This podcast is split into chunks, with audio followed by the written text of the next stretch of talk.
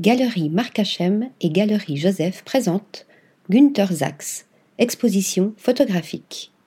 En plein cœur du Marais, en parallèle de l'événement Paris Photo, découvrez l'œuvre photographique de l'auteur industriel et grand sportif Günther Sachs.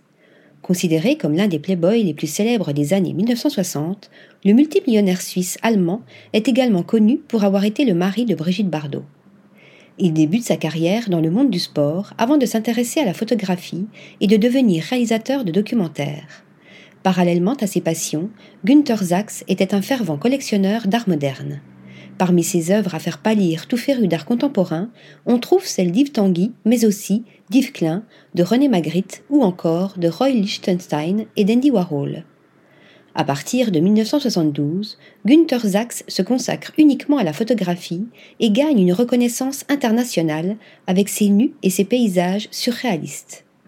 Ses œuvres ont été publiées dans sept volumes d'images et ont été largement appréciées de tous.